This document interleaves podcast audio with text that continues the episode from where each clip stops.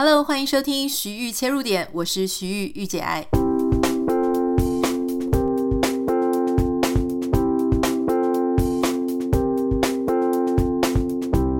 Hello，欢迎你收听这一集的节目。今天呢，即将是要周末之前了嘛，所以也要跟大家分享一个我自己最近很有所感的一个心情哈，还有我自自己正在实践的一些事情。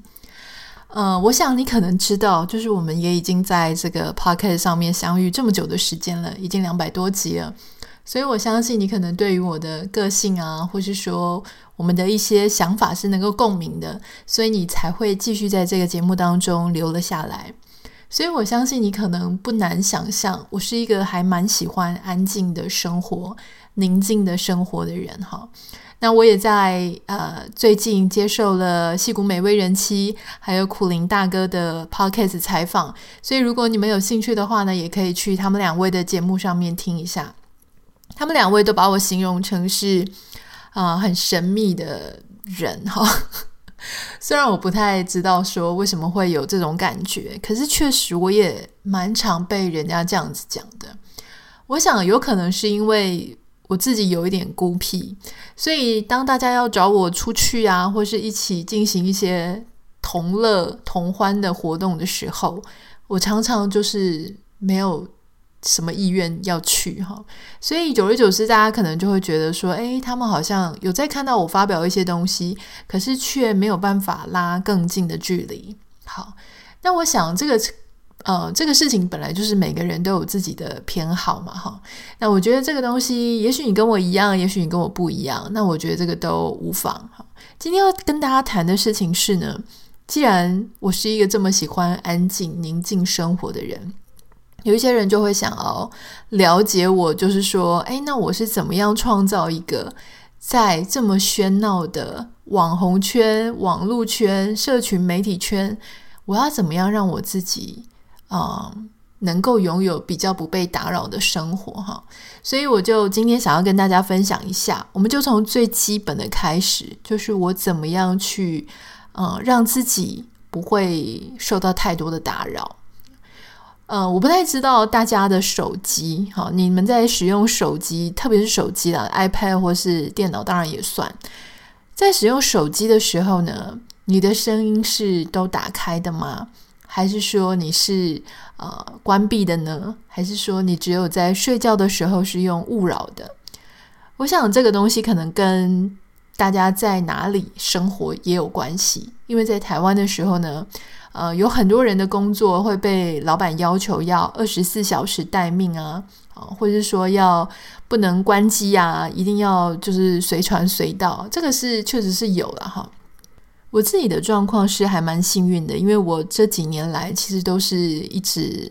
啊、自己作为一个经营自己个人品牌的自媒体啊，或是自己的创业者，所以在这个手机讯息的上面，并没有被规定太多。好所以我要跟你分享，让你看看你适不适用。如果适用，你就可以啊、跟我一起这样做；如果不适用呢，没关系，你也可以当做参考哈。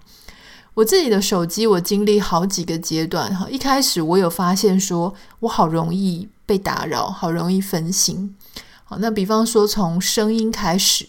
所以呢，最一开始哈，最先起步的时候呢，我是先把声音关掉。好，就是说把整个手机的声音整个关掉。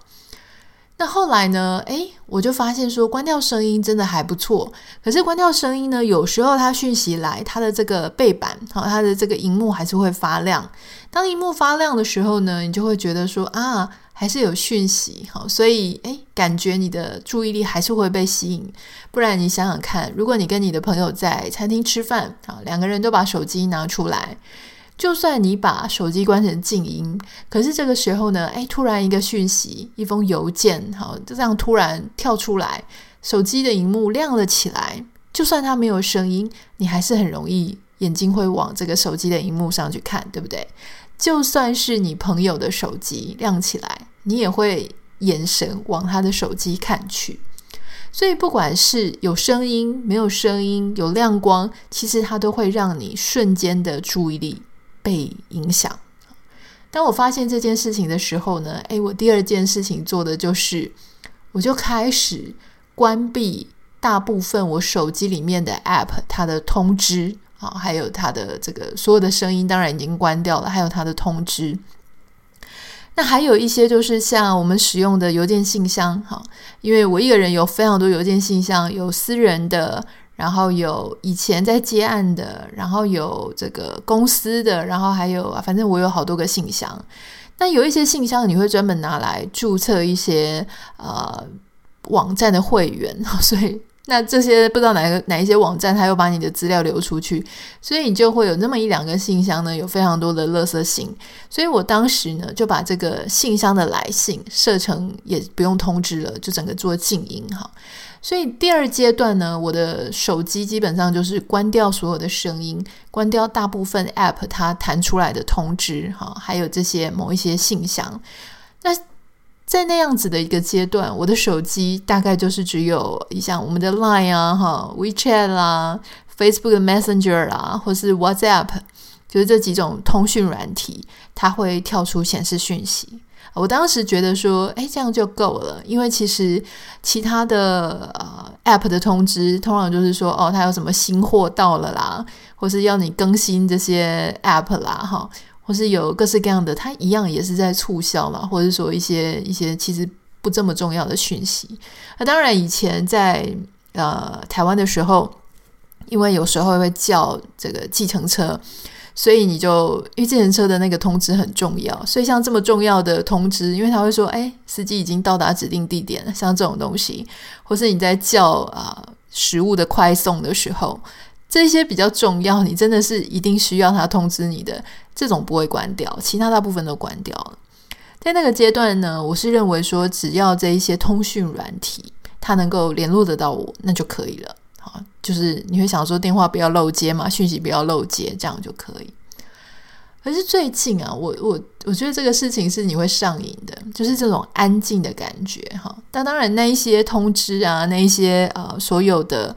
讯息啊，呃，应该是说所有的 App 它的通知我都关掉之后呢，其实已经让我的手机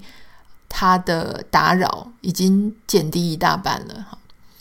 好，可是最近呢，我又继续做了一个我觉得非常正确的决定哈，就是我越来越发现，我不知道你是不是一个不太喜欢收到群组 notification 的人，因为如果你加了，不管你是用哪一个通讯软体哦，你加了像 Line 群组好了，那有时候有一些时候呢，你不得已就是要加入一些同好会的群组啦、组织的群组啦哈。那些你真的关不掉，那关不掉呢？你你又不好意思说就直接退出啊，因为你直接退出的话呢，赖好讨厌哦，他会告诉人家说谁离开了这个 group，所以你就没有办法默默退出啊。我有很多朋友，他们就说，哎呀，因为他们的小孩子，所以他们就要加入一些什么爸爸妈妈群组啊。可是有些时候呢，某一些群组他聊的东西，其实你。没有真的那么有兴趣啊、那大家有时候又在尬聊，就是 聊了一些就是很很尴尬的话题，或者有些人就喜欢丢一些各种奇怪的连接。不只是这样子哈、其实我自己也很介意，就是说我后来发现，我不是很喜欢有些人他丢讯息来的时候，就这个这些讯息，其实你没有这么在意这些事情哈。但是他却丢了你，丢了你，又不想马上看。可是当时你看到你的手机，哦，因为基本上我已经没有设任何的声音，也没有任设这个这个通知，它基本上就只有在那个 app 的右上角会出现一个红色的，然后写讯息的数量嘛。基本上只剩下那样了。那你只要看到那个红色的圈圈哈，我是那种只要看到红色的圈圈我就受不了，我一定要去把它点开来的人。所以我常常都觉得好厉害，有些人什么放了什么几十个、几百个的那个数字，然后在那里，然后大家都不动如山。我觉得应该已经进入到一个麻麻痹、麻木 或是入定的状态哈。我没有那样的心性，我是属于那种想要把手机整个清空的人。所以，只要一看到那样红色的圈圈，我就会去点。点进去的时候，你才会知道说，哦，原来是某一个群组，或是某一些你没有想要当下看到，或是没有想要当下处理的一些讯息。可是呢，你会发现说，当你打开来，好，然后结果它红色不见了之后呢，不久之后又会再出现一个红色。你这个时候又会想要知道说，那到底这现在这个讯息是谁传来的哈？所以不断的在看到通知、解除通知、解除红色的警报之后呢，诶，你又会看到红色的通知，所以一直不断的这样循环。那在前一阵子，我刚好有一段时间心情不是很好，很低潮的时候，这个时候呢，有一天我打开了我的讯息栏哈，我就发现。哇，就是满满的讯息，因为我看到那时候红色的突然有十几个，我就把它打开，打开这个十几个讯息来自不同的人啊，不同人里面呢，有些是在讲一些可能在乱聊闲聊，有一些是啊就是重要的事情，有一些跟我分享资讯，有一些呢是要求我做一些我其实当下不想做的事情。那人再配上这种你很。啊、有一点 depressed 的状态，心情很沮丧的状态，你再去看到这一些事情，觉得觉得非常烦躁哈，而且你会觉得说，为什么？当时我心里就会觉得说，为什么你们就可以这样子传讯息来要求我做事情？哈，那我想这个事情，如果说在我们平常心情还不错，没有没有什么沮丧的情况、忧郁的情况的状态的时候呢？我们确实是觉得还好，可是人总有在自己在心情起起伏伏的时候嘛。当你在很低潮的时候，又听到一大堆这种要求你做这个做那个的时候，其实你情绪是很容易崩溃的。我记得我那一天的状况呢，就是非常的抓狂，甚至有一点不只是有一点埋怨那个人哈，我甚至有点讨厌我的手机。所以我在当下我就做了一件事情。我去通知的地方，我把这些什么 Line 啊、Facebook Messenger 啊，我把它的所有通知全部关掉。就是说我之前还会留一个右上角，它红色的时候呢，诶，我看到我会去把它点开。现在我的手机连那个红色的都没有了。换句话说，不管有多少人丢我讯息，它表面好，就是我开手机的时候，它都不会有任何显示。除非等我自己去把这个手机点开，这个时候才会看到说哦，谁谁谁谁谁谁给了我讯息。一开始我会觉得说，嗯，我一边这样做嘛，因为那个当下那个 moment 是我我那个时刻我心情非常的不好，所以我觉得我必须要这样做。好，那第二天起床之后呢，你心里就会毛毛的啊，你就会想说，心情比较好了之后，你就会想说，诶。这样子我会不会漏掉很多讯息？哈，这样子我会不会万一我忘记打开 app，然后会不会有什么急事？啊，或者我忘记打开 app，我是不是就没有看到讯息，对人家很不礼貌？可是我没有马上去解决，我没有马上再去做改变。我就想说，那没关系，我试验看看。后来我就想通了一件事情。老实说啦，哈，这个当然也要看你的工作是不是常常会有紧急状态。如果你是医生，急诊室的医生，或者你是一些很特殊的工作，你必须一定要 stand by 在你的手机旁边，那你可能这个事情对你来说有困难。可是如果你就是跟我一样，我们做的一些，老实说也没有什么极极度紧迫的事情哈。那我们自己最亲的人其实是有我们的电话号码，我并没有把通话这件这个手机来电通话，我并没有把它关掉。所以，如果是很重要的人，包含是可能是我们的家人，我的先生、我的妈妈，他们想要打电话给我，真的要找到我的话呢，其实是可以的。你凡是可以用 Line 或是用 Facebook Messenger 告诉你的事情呢，说真的，它都没有多紧急啦。好，那你说急是急事，你再再去思考一下，人家说，哎，我有急事要找你，是你在急。还是他在急，我跟你讲，我不能说百分之百，但是十之八九呢，都是对方在急。那个急事呢，都是对对方来说是一个急事，对你来说未必是急事。好，如果是这样子的话，那你为什么非得要逼自己在那个时间点去知道这件事呢？你知道吗？就是我们有时候啊，可能已经忘记了我们在很早以前，我们的这个。当你要怎么样知道收集讯息？哈，以前很久很久很久以前有电话的时候，当然电话是对方打给你，你这边就会响。但如果我们回到在讲信箱啊，收收信的时候，你记不记得以前呢？我们如果说像小时候我们交笔友，哈，交笔友的时候，我们都当然很期待笔友，我们写信过去，笔友会写信过来。但是我们常常去检查这个信箱的时候呢，是你自己决定你什么时候要去收信，对吗？他在收信之前，他不会一直催促你说：“哎，来，赶快来收信，赶快来收信。”不会嘛？一定是你觉得说：“OK，现在下午五点，好，我我想要去收信，我觉得这个时间点是我收信的时间，我就去。”打开了信箱之后呢，哎，看到有好多信在那边，然后我再一一看是谁寄来的信。可是当我们进入到一个手机的时代的时候，它整个通知的系统变得不一样了，也就是说。它比较像是电话这种有一点侵入式的哈，就是说他会告诉你说：“哎，我在这里，我在这里，新讯息在这里，赶快来看我，赶快来看我。”所以这个时候呢，并不是你主动去点开这个 app 去知道说是谁，不是你准备好一个时间去迎接这些事情，而是你可能是下意识的打开手机，就看到了那样子的通知，而你看到了那样的通知，你就会产生好奇，哈。然后你就会想要去点开。事实上，这个呢，其实有有一些科学的根据哈。我想有非常多的报道，也许你已经看过了。例如说，像英国的《每日邮报》报道，他就发现说，他们的科学家就发现说，诶，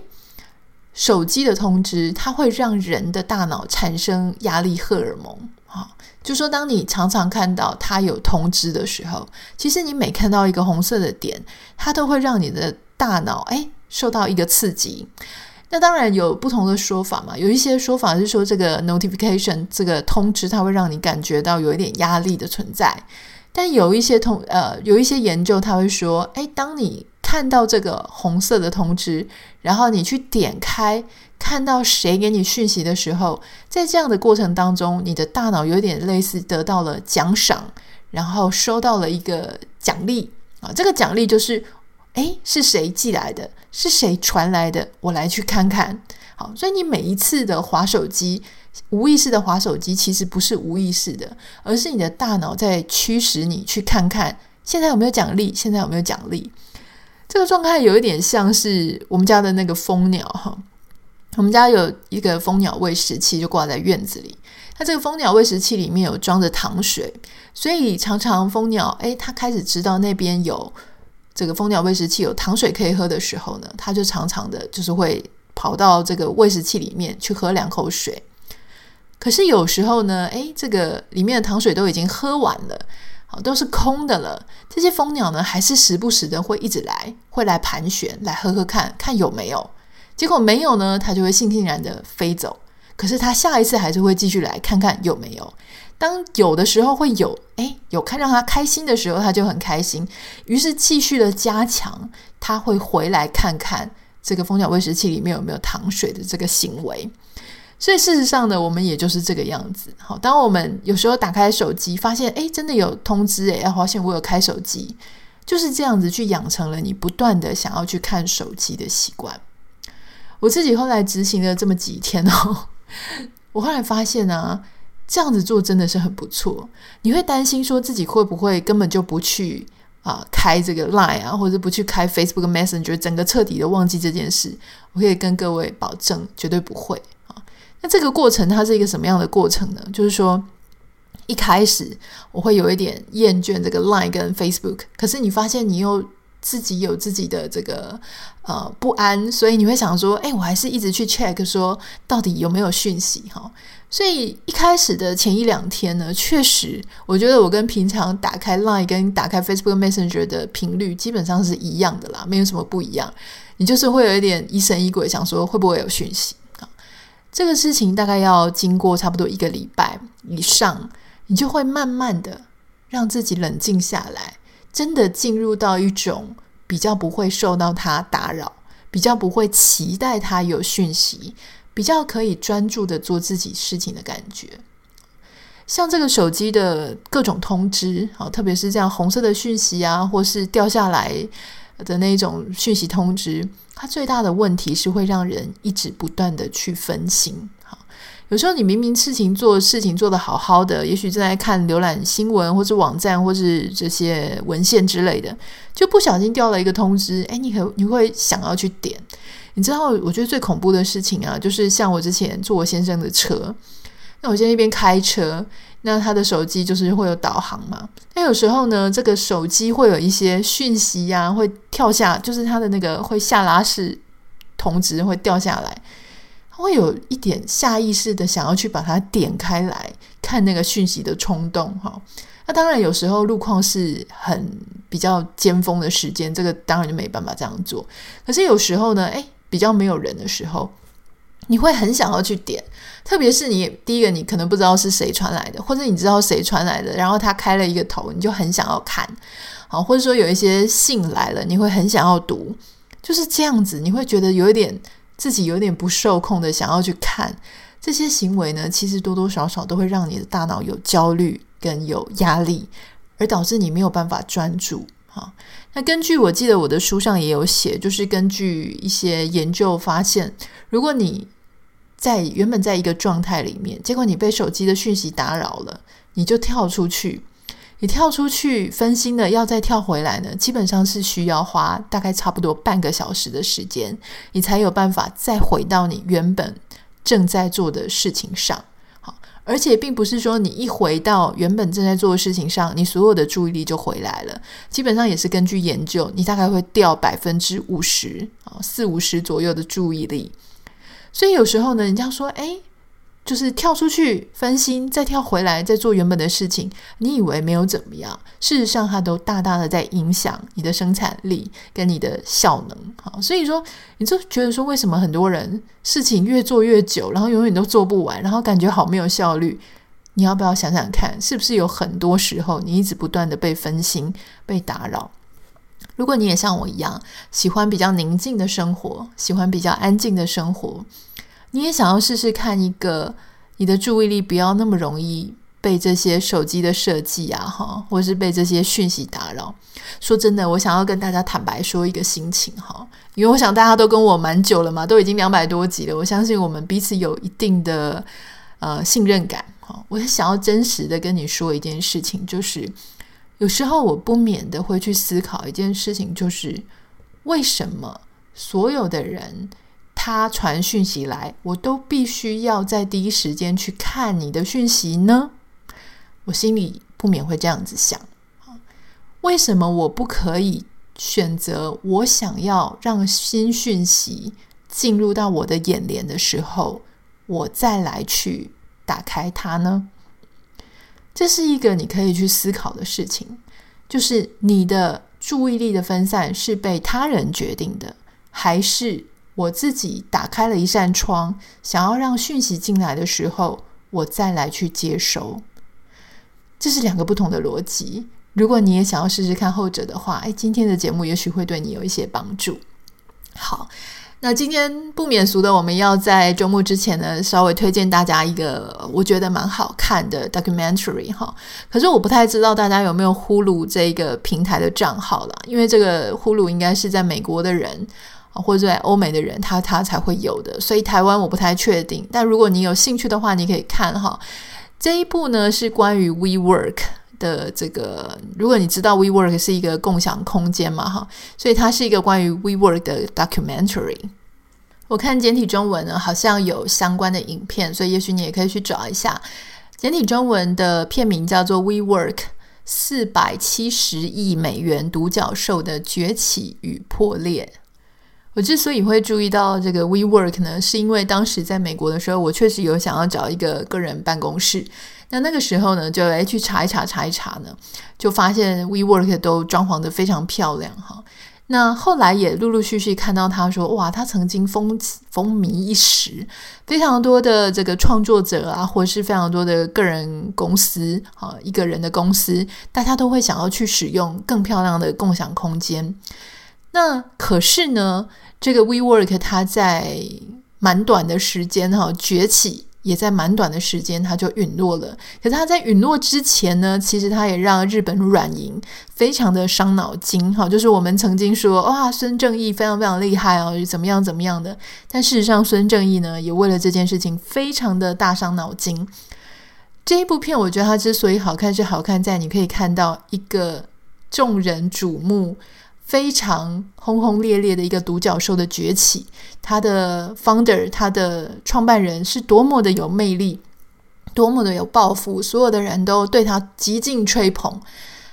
啊，它其实不只是这个共享空间哈，他们除了就是有这个个人共享空间之外，他们甚至还打造了 We Live，就是很多人可以住在里面，甚至还有 We Grow，就是有他们的小孩或者就在里面有一些成长团体啦哈，就是会有一些可以学习的单位。虽然这些东西我自己并没有经历，可是我看那个 documentary 上面拍的，我都觉得哇，好厉害。可是这种。情况其实也似曾相识了哈，有很多的一些宗教团体啦，或者一些信仰单位，常常也是很喜欢，就是把自己的一个打造自己的自给自足的空间，好，例如说在哪里搞一块地啊，就自己那边种菜啊，哈，就是自己搞自己的。原地，那 WeWork 那时候的 We Live 呢，就有点类似这样子，所有的人都在一个大楼里面，一个 building 里面，然后呢，就好像一个 community，工作在一起，生活在一起，交社交在一起。他们基本上呢，诶，跟外界的联系，哈，你外面的朋友会越来越少。当外面的朋友进来你的这个社群里面的时候，他们也会觉得哇，里面的 community 呢，呃，有一种类家人的感觉，哈。所以到底，为什么会有那么多人去信仰这件事情，缴钱在这件事情上？他们里面的员工其实并没有拿得比外面的公司多钱，可是他们却因为一个信念、一个内在的驱力，想要做更好的事情，改变世界，所以他们全部挤在那里。可是他为什么破产了呢？他为什么摔了那么大的一跤？他为什么自诩为科技公司，可是其实却是一个很大的谎言呢？如果你也有兴趣的话呢，欢迎你可以看这一部哈，它的中文叫做 We Work 啊，We 就是 W E Work 就是工作的 W O R K，它是连在一起的。We Work 四百七十亿美元独角兽的崛起与破裂。那当然，如果说你是看英文的话呢，你可以在呼噜这个平台上面看到。好，那今天就先这个样子喽，我们下一次见。如果你有任何想要跟我分享的，欢迎你可以私讯到我的 Instagram 信箱 Anita 点 Writer A N I T A 点 W R I T E R。祝福你有一个宁静、平静、安稳的周末。